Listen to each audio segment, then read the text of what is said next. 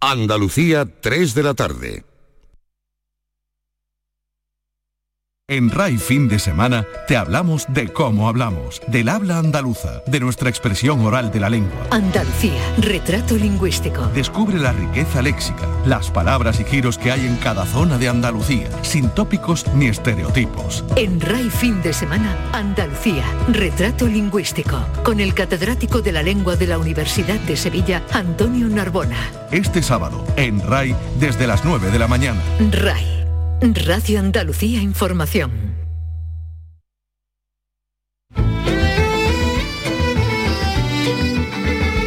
En RAI, Andalucía es cultura.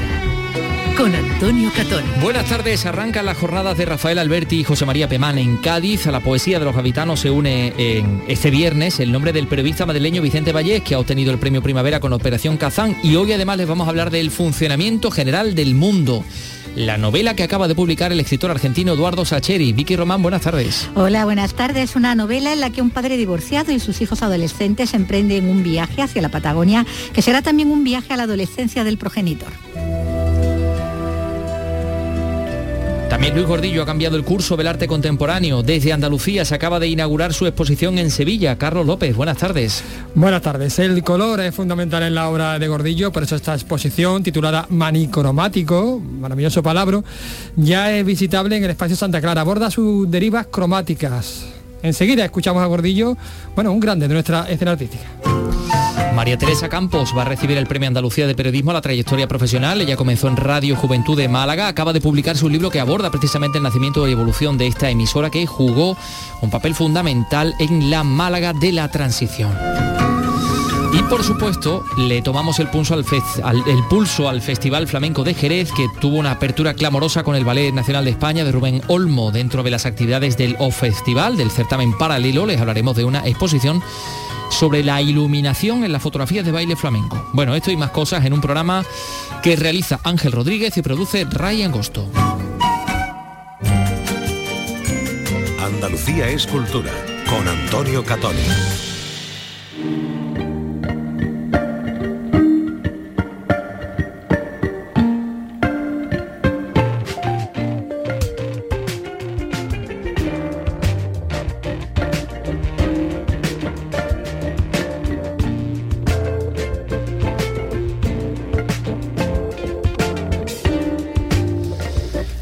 Enseguida vamos a escuchar a Luis Gordillo, eh, vamos a escuchar a, a Sacheri también. Eh, tenemos muchas cosas que ofrecerles, pero vamos a comenzar por las jornadas que se celebran entre hoy y mañana en Cádiz para reivindicar la reconciliación entre las dos Españas. El director de la Real Academia de la Lengua ha repasado los textos que se dedicaron José María Pemán, adherido al franquismo, y el comunista exiliado Rafael Alberti. El presidente de la Junta ha asegurado en su discurso que trabaja por una Andalucía en concordia. Pendiente de la presentación de la inauguración de estas jornadas ha estado Inmaculada Carrasco. Inma, buenas tardes. Buenas tardes, Antonio.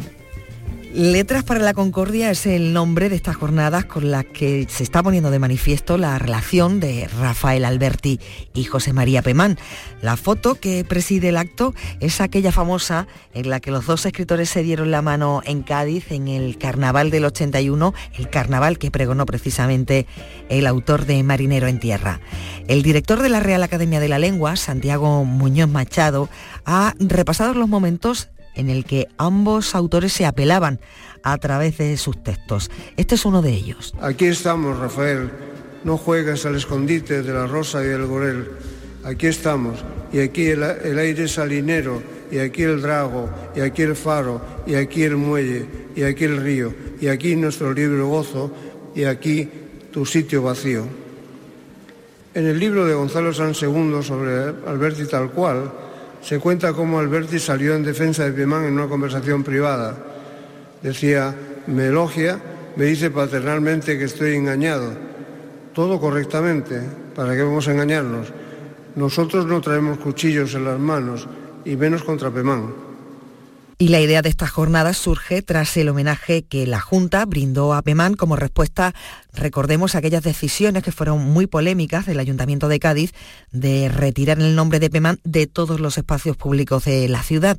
El presidente de la Junta, que ha participado en estas jornadas, ha reivindicado el valor de la concordia a través de las figuras de estos dos autores. Tengo la obligación de trabajar siempre por una Andalucía que tiene que estar en concordia, que debe de estar en concordia, que debe estar libre de odio, que tiene que estar libre de extremismos, de resentimiento y de viajes al pasado que no nos llevan a ninguna parte.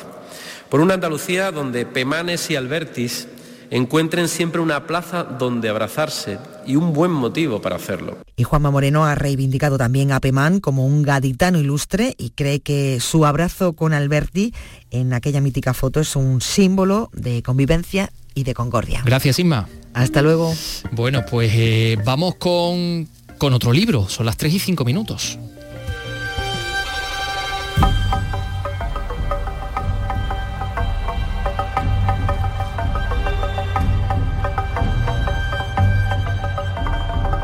Nos vamos a marchar ahora de viaje durante muchos kilómetros junto a un hombre y sus hijos, recorriendo algo más que una larga distancia, acortando en realidad la que les está separando, porque ese viaje de cuatro días desde Buenos Aires a la Patagonia va a servir para que esas dos generaciones se comprendan y entiendan mejor a partir de los recuerdos adolescentes del padre y un memorable torneo de fútbol en su colegio, el funcionamiento general del mundo porque eso es lo que nos cuenta en esta novela con este título el escritor, guionista y profesor argentino Eduardo Sacheri, autor de La noche de la usina, llevada al cine como La odisea de los giles y la recordada también por su adaptación a la pantalla El secreto de sus ojos y a quien tuvimos aquí también con su anterior novela Lo mucho que te amé. Eduardo Sacheri, ¿qué tal? Bienvenido de nuevo. Hola Vicky, un placer estar acá. Bueno, recordamos eso que estuvimos hablando de esa novela anterior, Lo mucho que te amé, justo bueno un poquito antes de que todo se disparara ¿no? con la pandemia y entráramos en confinamientos, ¿no? Sí, han pasado dos años, uno no sabe si han pasado dos días, dos años o dos milenios, ¿no? De acuerdo a, de cómo nos levantemos cada día, qué tan optimistas o pesimistas, pero sí, dos años atrás estuve visitándote con, con, lo mucho que te amé. Bueno, pues ahora estamos, como decimos, con el funcionamiento general del mundo, que como hemos dicho, se plantea, bueno, como un relato de viaje, como una room movie de cuatro días, también como un relato iniciático en el que vamos a ver a, a una familia, bueno, padre y dos hijos, distanciada por una separación eh, pero acercándose, con discusiones, con reconciliaciones, porque no siempre se entienden bien, eh, en ese tiempo compartido, en ese espacio de más reducido del coche, ¿no? recorriendo kilómetros, porque el adulto se va a abrir de verdad por primera vez con, los suyos. Va a ser una oportunidad, ¿no? Lo que se abre ante él, ¿no? Es cierto, casi a regañadientes, como, como a veces hacemos los padres eh, como modo a veces medio tonto de cuidar a nuestros hijos de, nuestro pasado más triste o más oscuro eh, y a veces corremos el riesgo de volvernos en desconocidos para nuestros hijos. Y bueno, a Federico le, ha pasado un poco eso, pero claro, de repente los sube al coche para, para recorrer 3.000 kilómetros contra reloj, intentando llegar a tiempo un entierro, ni más ni menos. Y entonces esos hijos adolescentes, bueno, papá, ¿por qué? ¿Por qué semejante? Bueno, y teniendo que explicarse tendrá que narrar un poco ese pasado y esa es la otra parte de la novela. El padre los va a arrastrar a ese viaje imprevisto totalmente, ¿no? Para, el que ni siquiera llevan la ropa adecuada porque ellos iban con sus bañadores a las cataratas de Iguazú. Exactamente, se iban al otro, al norte de la Argentina, pleno calor y, trópico, y de repente a la nieve, al hielo y al viento patagónicos. Van, como dice, bueno, a despedir a una persona que, que ya ya sabía esa persona que él no diría que no a, su reclamo, esa última llamada, porque ella lo conoció mejor que nadie, se puede decir. En su momento fue quien de verdad lo comprendió, ¿no? Sí, eh, eh, mientras Federico era adolescente y, vivía como podía eh, su escuela secundaria, decimos en Argentina, su instituto, y mm, vivía en una casa muy poco hospitalaria.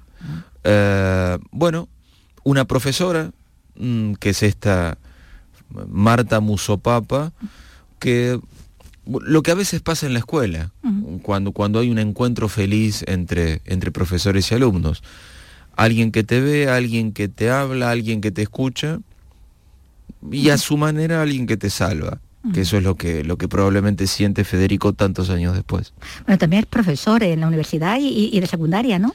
Sí, sí, sí, sí. sí ahora, la tiene, sí, sí, sí, sí, es verdad. Eh, aunque doy muy pocas horas por semana, porque bueno, mi trabajo como escritor y guionista me lleva mucho tiempo, pero, pero sí, sí, soy profesor de historia y, y me gusta mucho ese mundo y esa permanente oportunidad que uno tiene en la escuela de, de conocer eh, adolescentes y en la medida que uno pueda, no solo enseñarles historia, como es mi caso, sino Mm, tratar de, ayudarlos con algunas cosas aún más importantes. Bueno, como decimos, esa profesora de dibujo convertida en, entrenadora también de, fútbol y también, eh, bueno, como decimos, se convierte en ese único adulto que le muestra en ese momento afecto y comprensión, que le hace sentir, él no lo sabe poner exactamente la palabra, si querido, escuchado, valorado, abrigado, ¿no?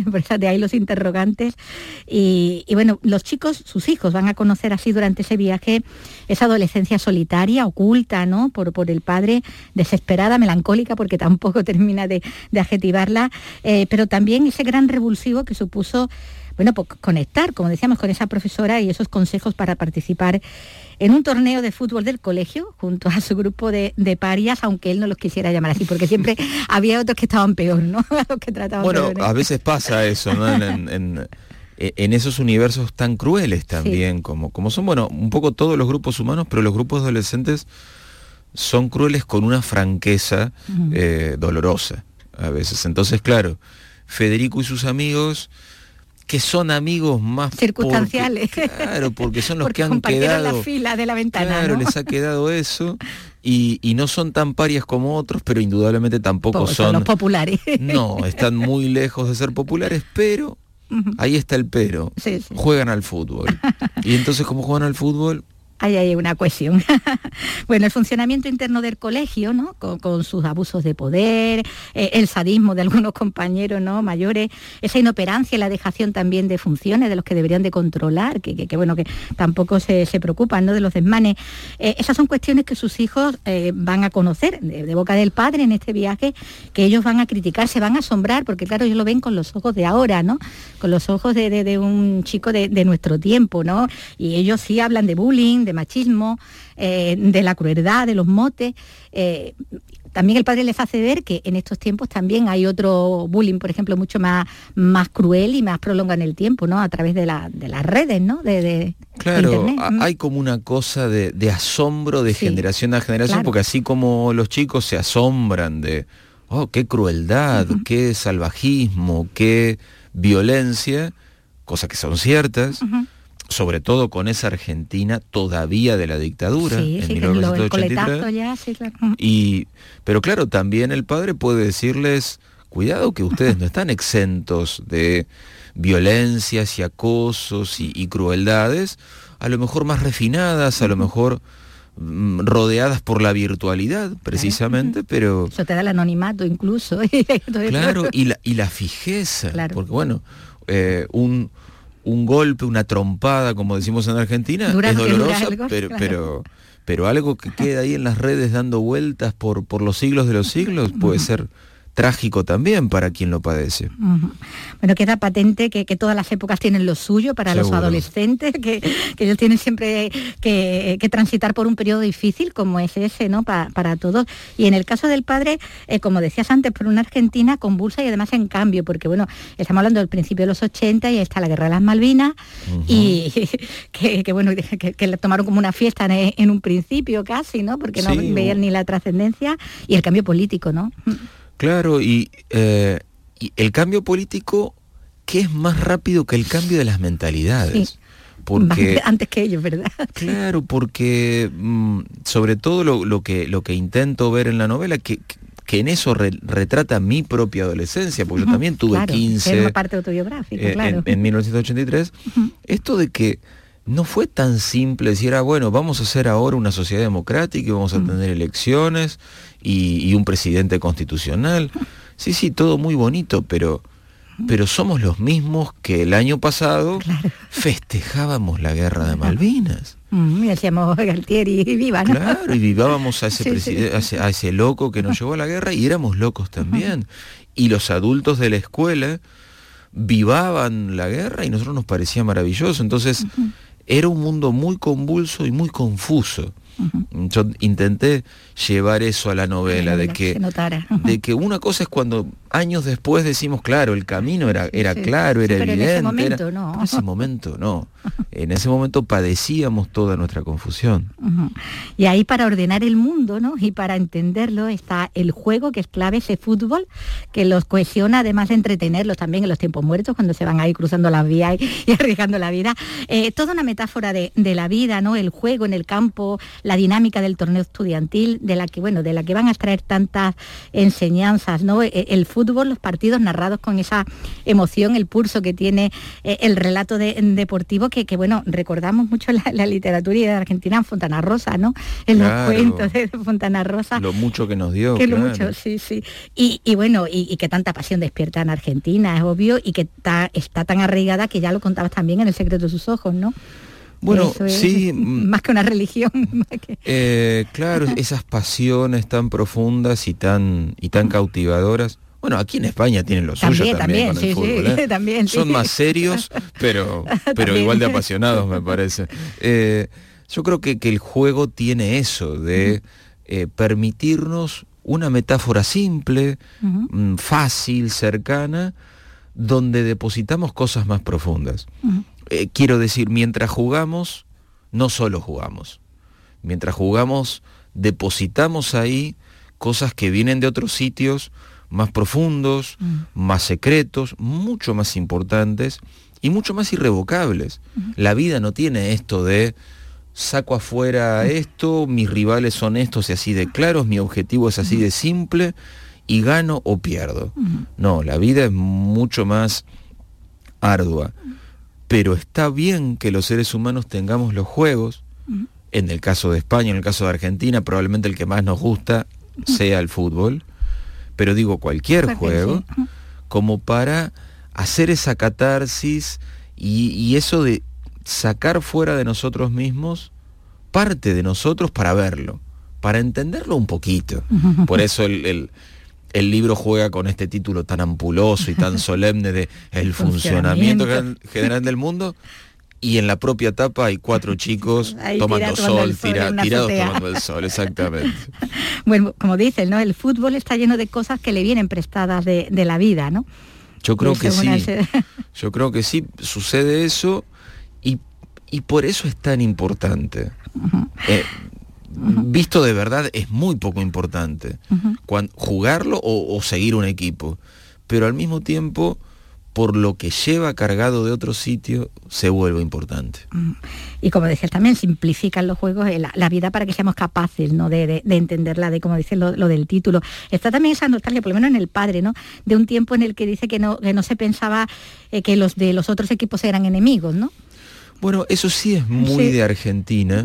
Yo en mi adolescencia recuerdo mucha pasión por el fútbol, pero no recuerdo, ten en cuenta algo, Vicky, en Argentina, en los estadios, no puede haber público de los dos clubes, solo los locales, hoy en día. Tal es la eh, el salvajismo. Sí, el enfrentamiento que se da. El enfrentamiento. Entonces, eh, eso sí es algo que al menos en Argentina hemos perdido. Claro, porque te iba la hinchada junta, claro, y claro. en, el, en el autobús. Eh, claro, yo lo veo, lo veo aquí en España, que uno se puede, un día de partido puede ver gente con bufandas, decimos nosotros, no sé si ustedes lo llaman igual, de, los distintos equipos, o sea, distintivos.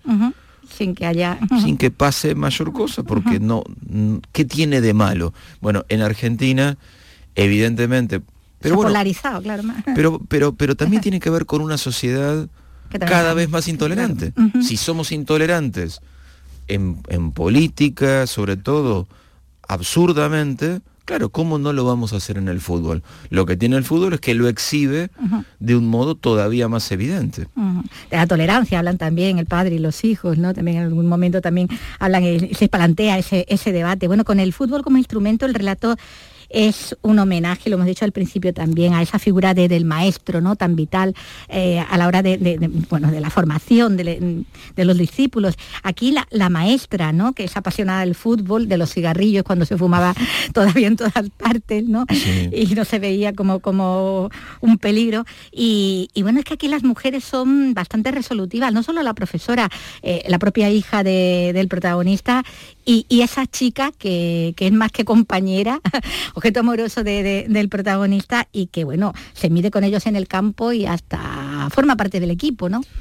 Sí, porque es muy revolucionario en ese momento. Es, que en ese, claro, en ese momento es muy revolucionario. A lo mejor las tres mujeres de la novela, tanto Marta Musopapa y Eugenia en los 80 como Candela en el presente, son mujeres eh, muy, muy activas y muy de ir al frente y, muy decididas. Claro, Candela lo vive en un momento más hospitalario para ser de ese modo, para que una mujer sea de ese modo. Y, casi se indigna de, de, todo lo que tienen que luchar las mujeres de los 80 para, para hacerse un sitio donde quieren estar. Pero claro, eh, era otro mundo. Eh, bueno, ese es uno de los temas de la novela, esto de son, es la misma Argentina, es la misma ciudad, pero, pero en 30 años son mundos distintos y está bueno a veces hablar al respecto como para como para entender el mundo de los otros, digo, tanto el mundo de nuestros mayores como el mundo de nuestros hijos. Decíamos al principio, no de cortar la distancia, ¿no? En ese, en ese viaje eh, donde el padre va a recordar, pues como decimos, sus momentos más duros de, la adolescencia, esa incomprensión familiar, la violencia incluso eh, eh, en su seno, pero también la felicidad absoluta, ¿no? Eso, aunque dure un instante, aunque dure un cuarto de hora, ¿no? Porque bueno, como, como bien dice, su historia no es tampoco la película americana. No, mm, no, no, yo creo que solo en Hollywood, yo no sé si los estadounidenses son así de felices, probablemente lo sean, pero, pero las cosas nunca pueden ser tan perfectas, o si son perfectas, tienen que ser efímeras, vamos a decir la verdad. bueno, pues mm, todo esto y mucho más está aquí en esta, en esta novela, en el funcionamiento general del mundo, que publica eh, Alfaguare, de la que es autor Eduardo Sacheri, eh, que tan amablemente bueno, pues nos ha acompañado y nos ha hablado de ella. Muchas gracias, Eduardo. A ti, Vicky, un placer para mí.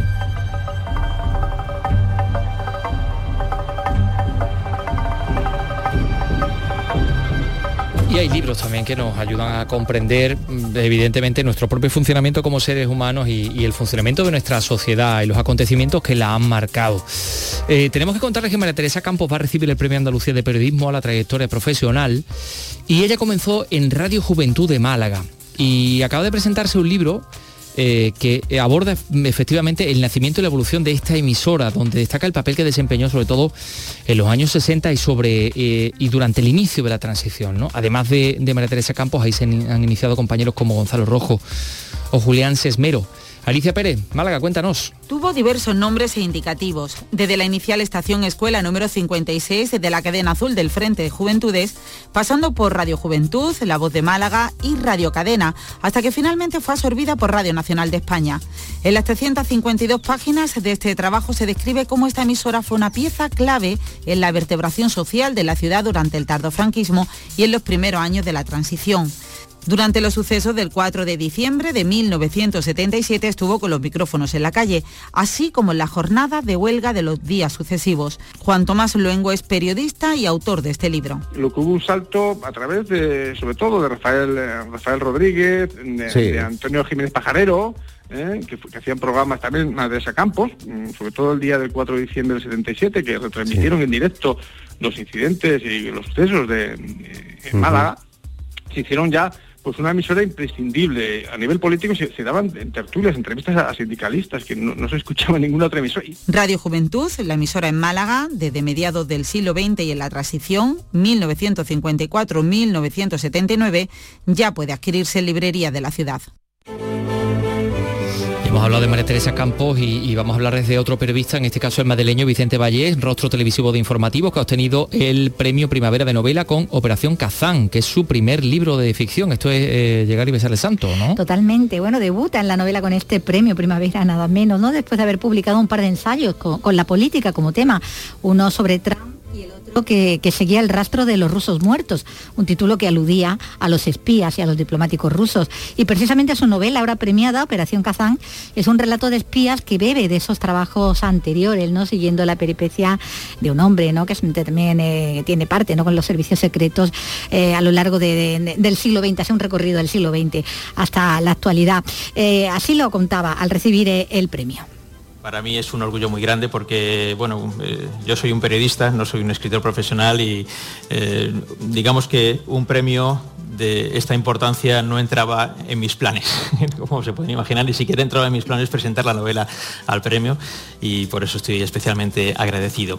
Mm, esta historia de Operación Kazán surgió mientras estaba eh, escribiendo mi libro anterior, que no es una novela, es un ensayo, bueno, me gusta llamarlo ensayo periodístico, no sé si es eh, muy ortodoxo, pero creo que se entiende bien.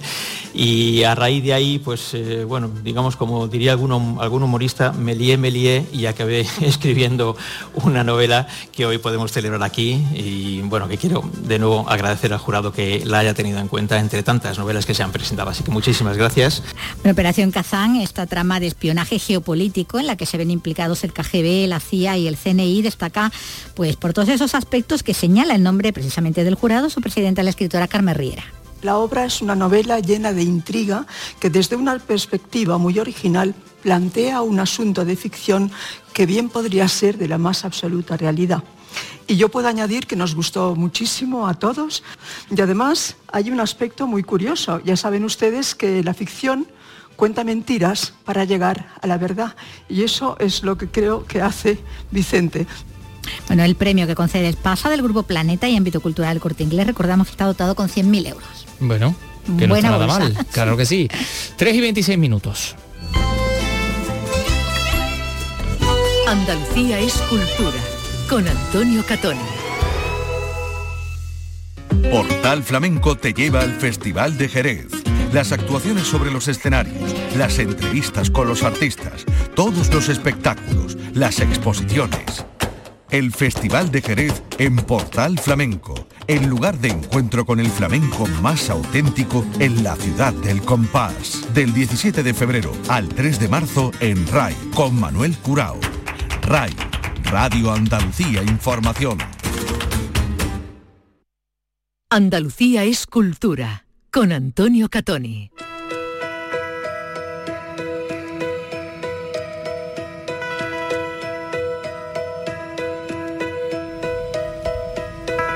El pintor sevillano Luis Gordillo ha inaugurado hoy una nueva exposición en la sala que lleva su nombre, en el espacio Santa Clara de la capital, que se llama Manicromático y reúne seis obras desde el año 77 hasta 2020 con el color, ¿no? Carlos es el elemento articulador. Efectivamente, y de hecho es la primera muestra de Luis Gordillo articulada sobre este asunto, sobre el color. Desarrolla su evolución que va desde la gama de la imprenta, si lo, lo denomina él, a la gama del ordenador bueno, un juego creativo donde el azar eh, pues cobra mucha importancia. He podido hablar con el artista, con Luis, con el gordillo y con el comisario, otro Luis, Luis Martínez Montiel. Bueno, me han hablado sobre estos conceptos y sobre más asuntos. ¿Me escuchamos? Luis, estamos viendo aquí, por ejemplo, dos, obras muy dispares en el, en el concepto del color. Eh, por un lado, la serie sobre Nueva York, que son tonalidades de grises, y por otra mi querida hormiga, una obra de 2008 que es una explosión de color. La base de la exposición es esa, una misma imagen que cambia de color por medios técnicos. Los medios técnicos varían mucho según la época. antes de aparecer lo digital, pues eran medios como la imprenta, la estampación de grabados, en fin, había muchos métodos que aproveché todos y después ya cuando aparece lo digital, pues las oportunidades de cambios de color se hacen eh, infinitas prácticamente. Y, también las estoy aprovechando. A mí me, me interesa mucho enriquecer la gama y encontrar nuevas posibilidades, porque normalmente estos cambios de color sirven de base para hacer cuadros. Eh, se pueden trocear, se pueden hacer collages, eh, hay muchas maneras de emplear este material. Tiene un sentido en sí mismo el cambio pero tiene también un sentido en función del, del próximo cuadro, que lo, que lo empleo muchísimo. ¿Se puede decir que el, pincel es eh, una herramienta, un aliado para su obra? Eh, sea el pincel el, el ordenador. Es un, es un instrumento, pero quizás buscaba un instrumento y encontré también obras terminadas. La prueba es esta exposición. Comentaba usted anteriormente que, bueno, eso le ha permitido, la, tecnología, digamos, esta era digital, eh, encontrar colores que no existen. Exactamente, exactamente. Eso es algo como milagroso, porque podemos decir que la gama en el siglo XVII fue una y después con el impresionismo vino otra y estamos en una época en que eh, eh, eh, esos conceptos de color se están volviendo locos. Hay tantas posibilidades de encontrar colores nuevos que, es todo un universo por descubrir y por aprovecharlo. Hablamos también con Luis Martínez, que es el comisario de esta exposición. Hola, ¿qué tal Luis? Hola, buenas tardes. bueno, una exposición que se articula en torno al color, que es algo realmente que es la primera vez que se hace. Bueno, es la primera vez que se hace de Luis, ¿no? porque de Luis ha hecho casi todo, y nos parecía que era oportuno que, incorporásemos ese argumento porque para Luis el color es muy importante y lo ha sido prácticamente desde los inicios. Él ha trabajado con, con las variedades de color que le permitían las técnicas del momento. Entonces desde los años 70, con esa secuencia del trío gris vinagre, hasta mi querida hormiga, han pasado muchos años, muchas técnicas y muchos colores. Y los primeros es heredero del color tradicional y clásico de los renacentistas y aquí es un color ya adjetivado, contemporáneo, mm, del futuro. mirando a la mi querida hormiga, no sabemos dónde va a llegar Luis. ¿Qué se le puede ocurrir a partir de ahí? Es infinito, ¿no? Las posibilidades que le ofrecen son infinitas. Yo creo que cuando él dice que, esta es una, es una exposición, digamos, nula, porque los cuadros son mucho más dolorosos para él, mucho más trabajosos de, terminar. Sin embargo, en esta exposición él se siente como con menos, como, con menos dolor, ¿no? Como es más fácil, más fácil estar en ella, ¿no? Y por eso él la ve como nula, ¿no? Pero neutra. neutra, neutra, sí. No. creía que había dicho nula. es neutra por ese sentido, ¿no? De que realmente es como más fácil, pero para él es eh, fundamental el color, fundamental. Por eso tú antes preguntabas que por qué habíamos puesto la serie Nueva York enfrente de mi querida hormiga y es una sencilla razón. Primero porque ante tanto color él necesitaba un oasis ¿eh? de, estructura, ¿no? Donde afianzarse.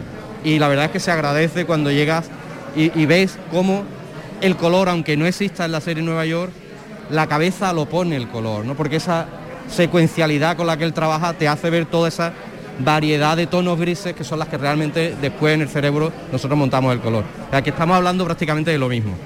Eh, pero el color entonces eh, es un vehículo para el juego. ¿Para? Para el juego. Totalmente, totalmente. Todo, todos son vehículos para, para el juego.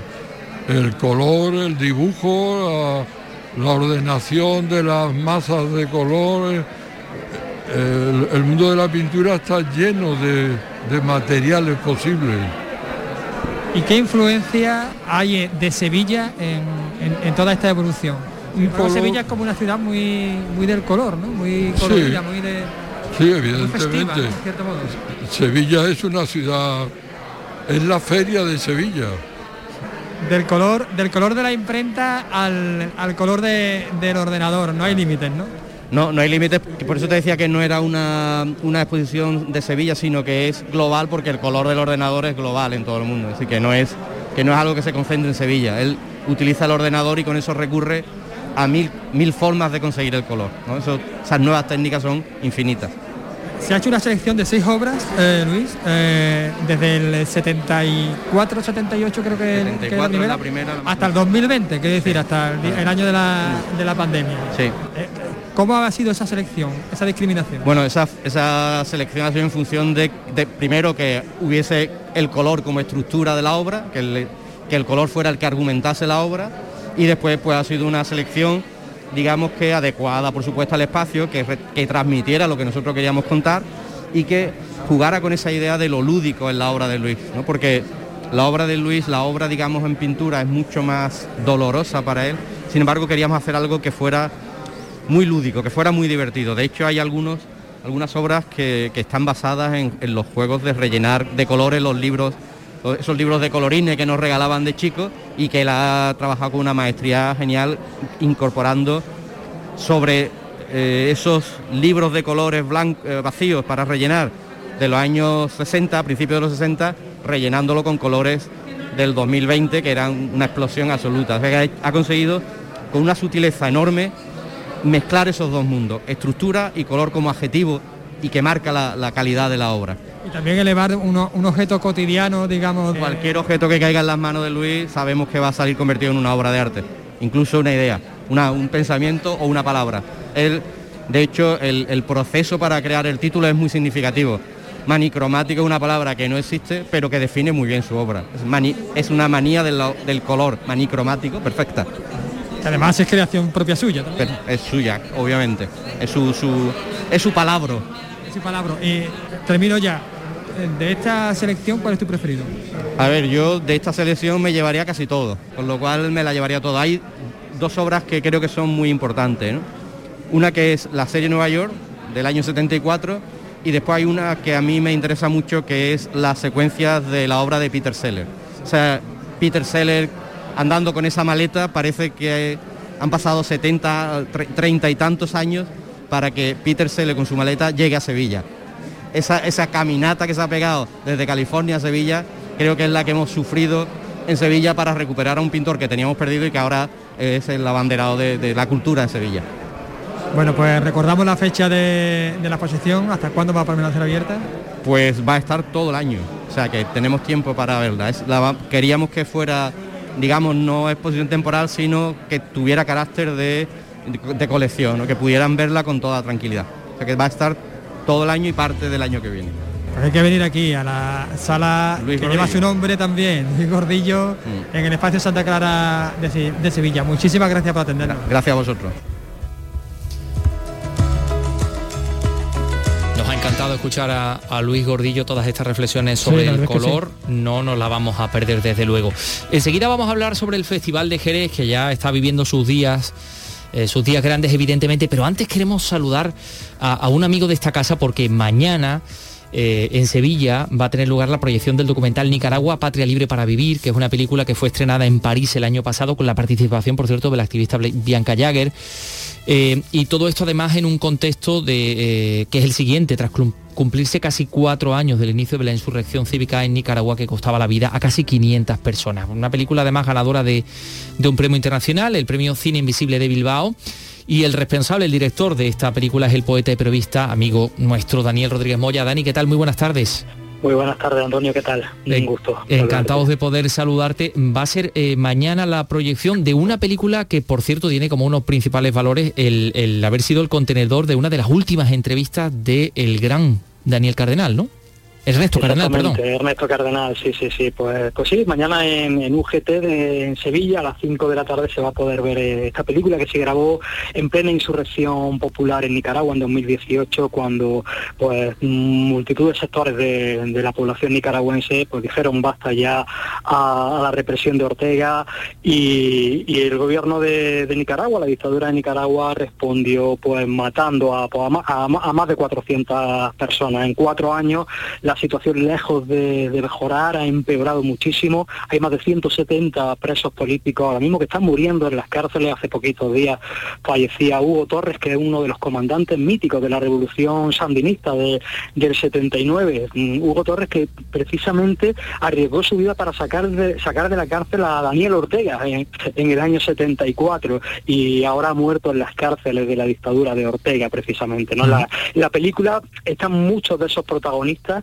eh, justo cuando estaba pasando todo en ese, en ese momento y entre otros, como bien mencionaba, eh, Ernesto Cardenal, que era un grandísimo poeta nicaragüense y que además fue ministro durante la revolución sandinista y que, y que se opuso a la deriva dictatorial que, fue tomando el, régimen de Ortega y que hoy pues, ha convertido a Nicaragua en una dictadura de facto, una dictadura clásica, como podamos imaginar, como fue la de Chile, la de la dictadura militar en Argentina, y no, no se diferencia nada de este tipo de dictadura. Otras voces, por ejemplo, la escritora y poeta Yoconda Belli, que te has traído a Granada, la hemos podido escuchar en el Festival Internacional de Poesía, y Silvio poeta exiliada también, ¿eh? por cierto, Yoconda Belli y Sergio Ramírez están exiliados en España, han tenido que salir de su país también. Y el, obispo auxiliar de Managua, Silvio, Silvio Báez, que muchos comparan con el nuevo Monseñor Romero, porque el Papa Francisco lo ha tenido que quitar de en medio, ¿no?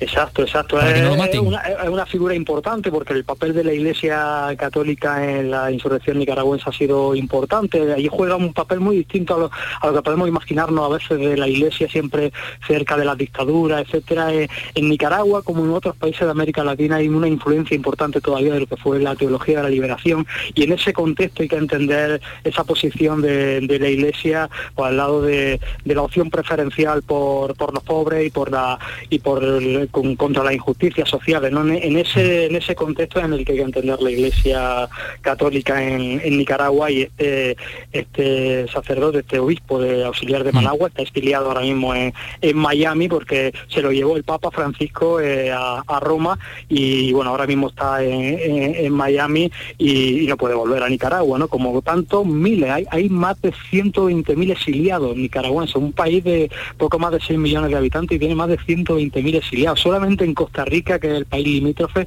hay más de 80.000 con la presión migratoria que eso que se supone, ¿no? Y es de algo de lo que no se habla mucho, ¿no? En los medios de comunicación, desafortunadamente. Pues aquí ahora lo estás hablando y lo estás diciendo, pero nosotros animamos a todos eh, los que nos escuchan a que asistan a la proyección de este documental Nicaragua, Patria Libre para Vivir, en la sede de UGT en Sevilla, creo, la avenida de Blas Infante. ¿No? Exactamente, sí, con entrada libre a partir de las 5 de la tarde mañana sábado. Dani, Daniel Rodríguez Moya, gracias por estar con nosotros. Un placer, Antonio, y muchísimas gracias por dar voz. Bueno, pues 3 eh, y 41 minutos, situaciones en el mundo. Eh, situaciones que, están ahí y que, que, debemos conocer y gracias al trabajo de, profesionales como Dani eh, Rodríguez Moya. Bueno, vamos con el flamenco. Vámonos. Jerez está viviendo de pleno el ambiente flamenco del Festival Internacional, 13 estrenos absolutos, ya saben ustedes, novedades que pasan por la ampliación de las actividades. Pablo Cosano, Jerez. El montaje que celebra el centenario del nacimiento de Antonio el Bailarín, que puso anoche el Ballet Nacional sobre las tablas del Villa Marta, ha sido el pistoletazo de salida a 17 días en los que se van a representar 45 espectáculos del mejor baile, cante y toque en hasta cuatro escenarios diferentes. Este año se homenajeará además al escritor jerezano Caballero Bonal con paseos guiados por algunos de los lugares que inspiraron su creación flamenca y habrá actividades en asociaciones, peñas y locales en diferentes barrios. Isamay Benavente, directora del festival. A partir de hoy empezamos a ocupar otros espacios de la ciudad.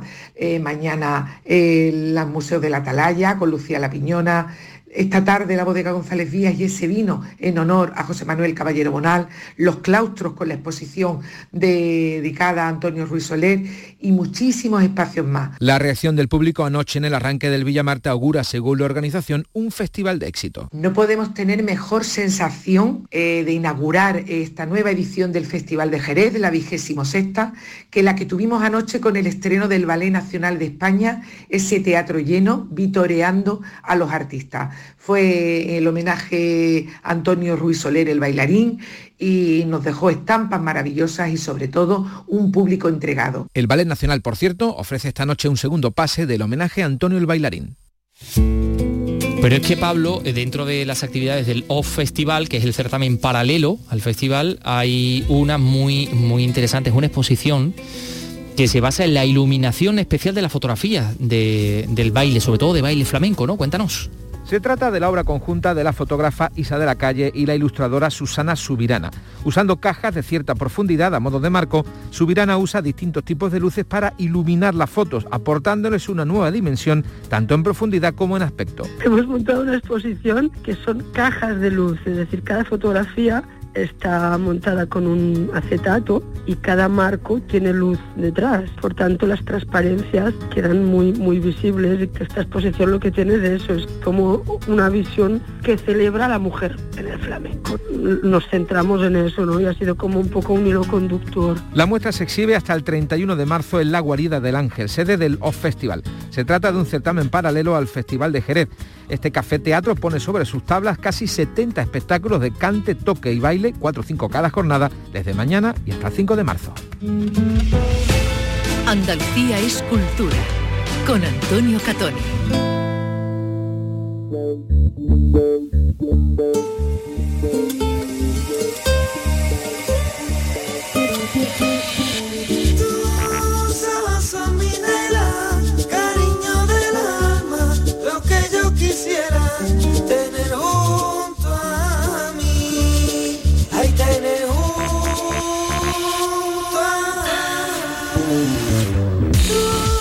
Hoy tenemos estreno musical, un estreno musical lleno de magia.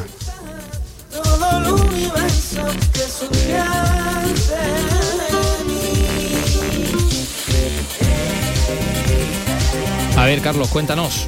Sí, porque el onubense Cristian de Moret nos presenta esto que estamos escuchando, Magia Negra. Es el primer adelanto de Caballo Rojo, el segundo disco que lo vamos a tener en directo la próxima semana en el López de Vega de, Sevilla. Hola Cristian, ¿qué tal? Hola, muy buena, encantado de estar aquí. Bueno, tu segundo trabajo largo, tu segundo disco, tras Supernova, uno de los mejores discos, por cierto, del año pasado. Bueno, sigues investigando, ¿no? En estos posibles sonidos del flamenco. Pues sí, digamos que, que desde que he tenido casi uso de razón ha sido siempre así, ¿no? Siempre cambiando, buscando, buscándome los instrumentos, buscándome en el sonido y, en otros géneros también, ¿no? Porque soy muy, muy melómano, la verdad. Sí, de hecho aquí, bueno, escuchamos un poquito de electro, un poquito de ritmos latinos, ¿no? Tenemos ahí desde Daft Punk hasta, hasta Rubén Blades, ¿no? Un poquito. Sí, sí, sí, digamos que eh, los que han mencionado desde luego sí que son, sobre todo Daft Punk, son bastante, bastante de, de, de mis listas preferidas, ¿no? ¿El flamenco es un laboratorio de creación constante? Sí, desde que se creó, vaya, básicamente creo. Pues un alegato a, la impureza. De hecho, bueno, tú tocas el piano, tocas la guitarra, tocas el bajo, cantas, todo esto lo haces muy bien, pero es que además produces, mezclas en este nuevo disco, es decir, te encargas de todo, ¿no? Prácticamente, no solo eres hombre orquesta, eres hombre todo. sí, eh, digamos que tengo, he tenido tiempo, he tenido tiempo, ¿no? Para, para refinar. Y, bueno, es que es como siempre digo, ¿no? Digo, bueno, yo no me dedico a otra cosa, eh, me dedico solo a la música, entonces pues soy curioso, he ido aprendiendo un poquito, ¿no? De, compañeros también que, que, me han ayudado a lo largo de mi carrera, ¿no? En este caso también me ha ayudado mucho mi compañero Pablo Prada, que es también bajista, a mezclar este disco y el primero. Y, bueno, pues otra, otra cosa más que, uno se lleva, ¿no? Participar total o, muy, o muy activamente desde el proceso de ya final de sonido, pues te da una perspectiva hasta cuando quieres empezar a grabar un disco, como diciendo, quiero que acabe sonando así. Tengo claro que quiero que acabe sonando así, por eso voy a empezar grabándolo así. Por tanto, ¿será tu disco más personal? Pues no lo sé, no lo sé, no lo sé. Es el segundo y tengo ganas de grabar muchísimo.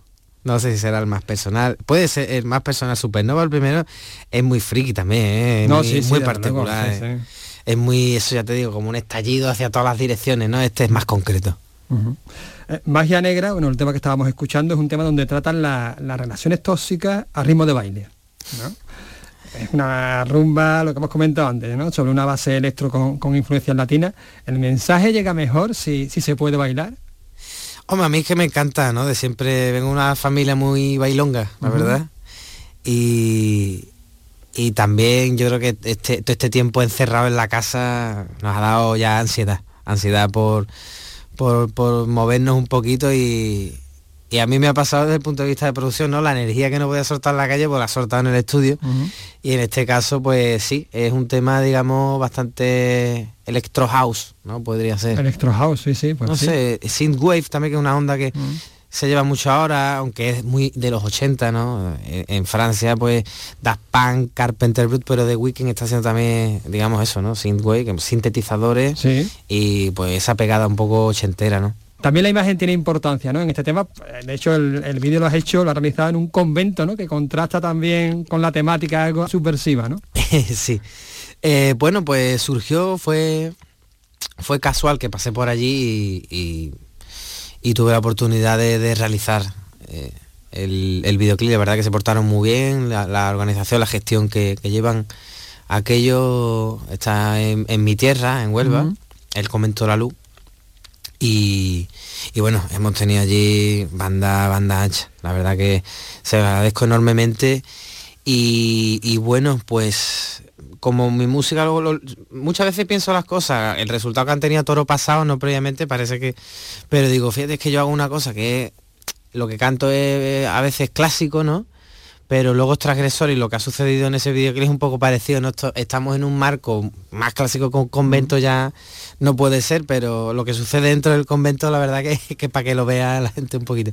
Bueno, volviendo al disco, lo, lo, preestrena, como decimos, el 24, la semana próxima, el 24, en directo en el Lope de Vega en Sevilla. Exactamente. Caballo Rojo. Aunque no se publicará hasta otoño. cómo ha sido? Bueno, lo que pasa es que hoy día ya eh, los discos los vamos sacando single por single. Y en este caso, este primer single se ha lanzado el 11 de febrero, otro sale en marzo, otro sale en abril, así. Digamos que em, en plataforma al completo, digamos, estará a finales de, como tú has dicho, por esa fecha, pero eh, ya, ya tendremos disponible el disco para venderlo físico en el propio López de Vega y si no, si no, la verdad que hoy día los artistas no, vendemos discos. ¿Y en qué formato va a salir, Cristian? Pues ya lo tenemos en formato CD y estamos trabajando en el formato vinilo también. Sería mi primer vinilo. Una portada que dentro de poco revelaremos, que la ha hecho la ha hecho Alicia, Alicia, una amiga que es una diseñadora increíble. alienígena en, redes sociales, porque ella es muy así. Hay que buscarla. Sí, y es una, es una fantástica diseñadora y ha hecho una portada que yo estoy enamorado perdido de la portada, la verdad.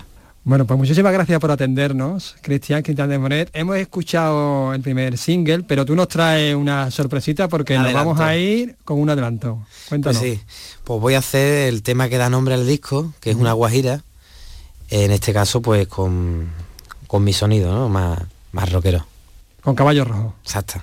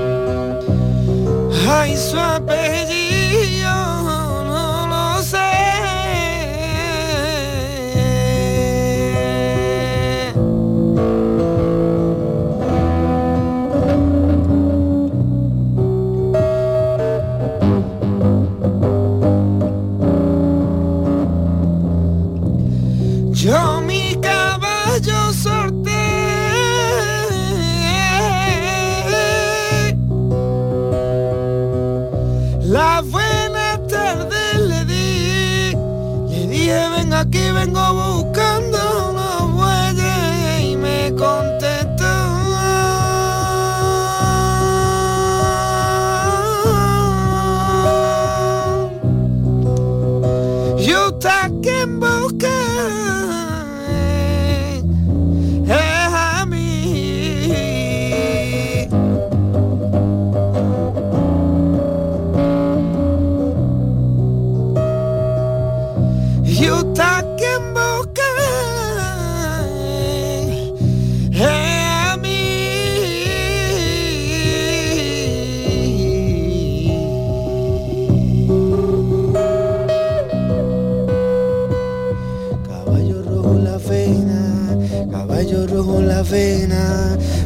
Tengo que arrastrar cien años esta condena. Caballo rojo en la vena, caballo rojo en la vena. Por ti tengo que arrastrar cien años esta condena.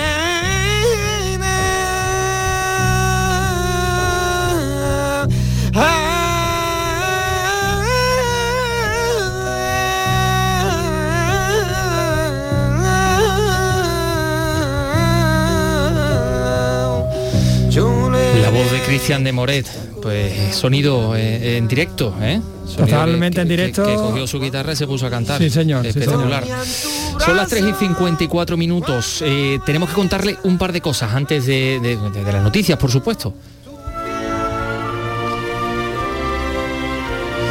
Hablamos del patrimonio de las cofradías y hermandades de Andalucía parece que casi siempre nos referimos a insignias, a pasos, a imágenes y todo esto. Eh, vamos a hablar del patrimonio documental, de los legajos, de los papeles. Es un patrimonio muy importante que conservan las cofradías andaluzas. Bueno, pues bien, el Instituto Andaluz de Patrimonio Histórico, en colaboración con una asociación, la de Archiveros de Andalucía, y la agrupación de cofradías ha celebrado, bueno, está celebrando de hecho un curso, eh, un curso con la gente de las cofradías de Málaga para que aprendan a gestionar estos tesoros en papel.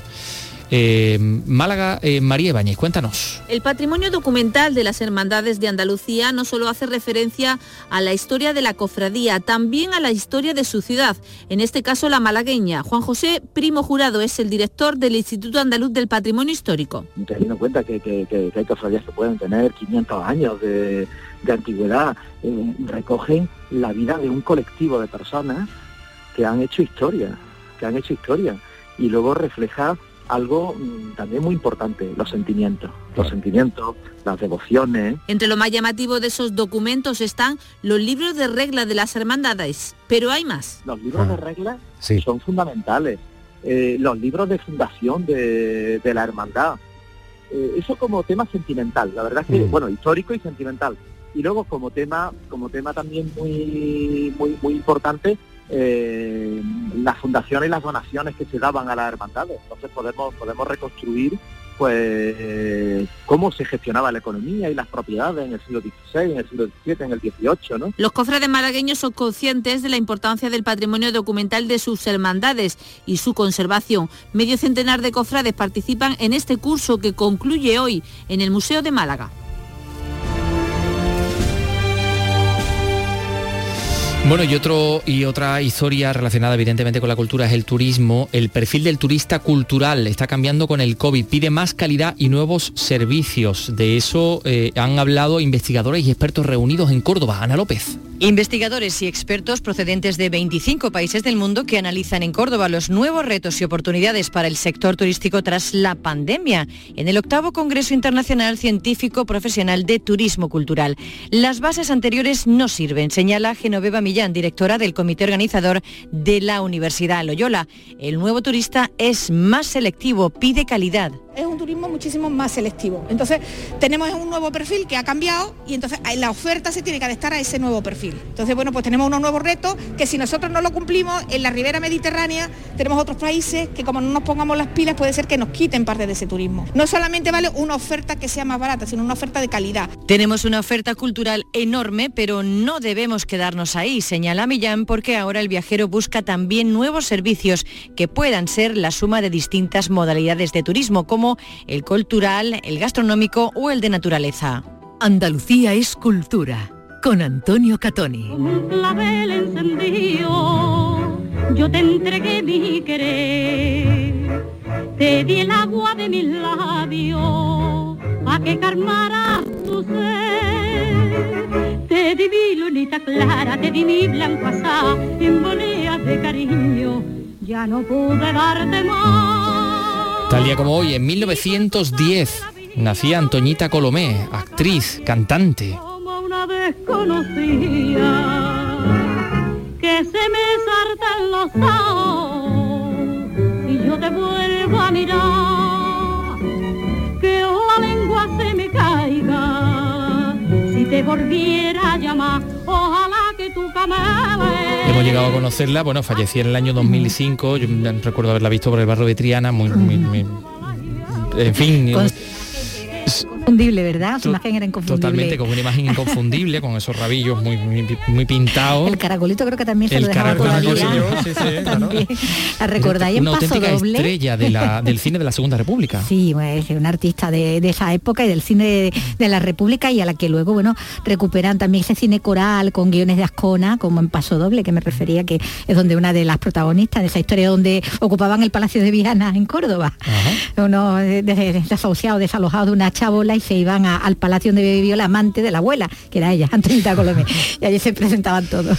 Bueno, pues nos vamos a ir con, con la voz de Antoñita Colomé, que llegó a trabajar con Carlos Gardel, por ejemplo, eh, con figuras, en fin, de la Míticas, estratosfera, sí. míticas absolutamente.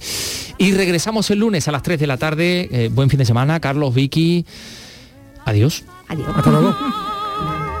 ¿Qué delito he cometido si solo te he camelao con todos mis cinco sentidos? Que se me saltan los ojos si yo te vuelvo a mirar. Que la lengua se me caiga si te volviera a llamar. Ojalá que tú cameles a quien no te quiera a ti y te di a probar las tú me dices a mí.